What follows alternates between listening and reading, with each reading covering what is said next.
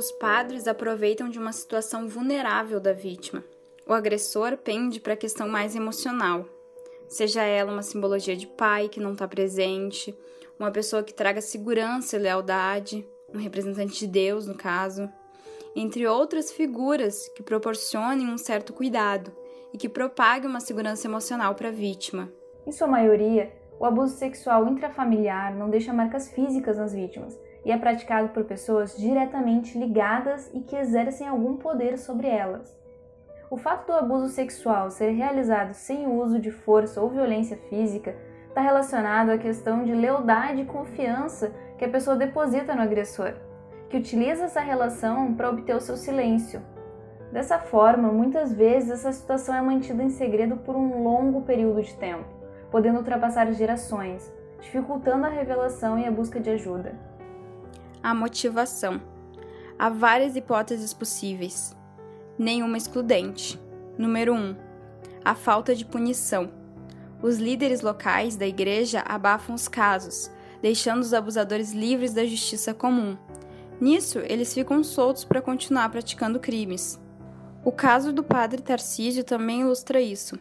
Em vez de denunciá-lo à justiça, os superiores apenas o transferiram de paróquia e ele pôde continuar agindo.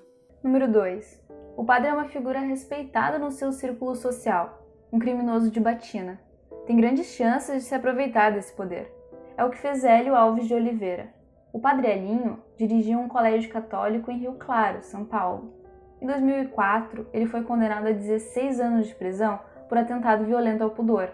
Elinho abusava de três meninos que tinham entre 8 e 10 anos.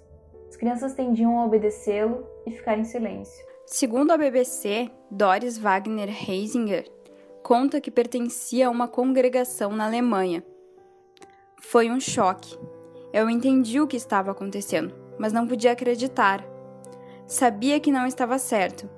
Definitivamente eu não queria que acontecesse, mas estava totalmente convencida.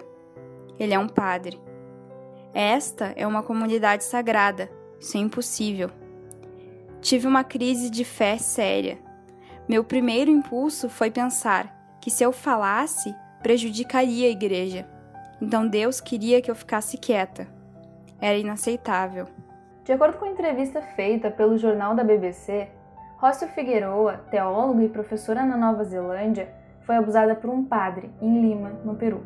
As pessoas em quem eu confiava, aquelas que representavam Deus, eram falsas.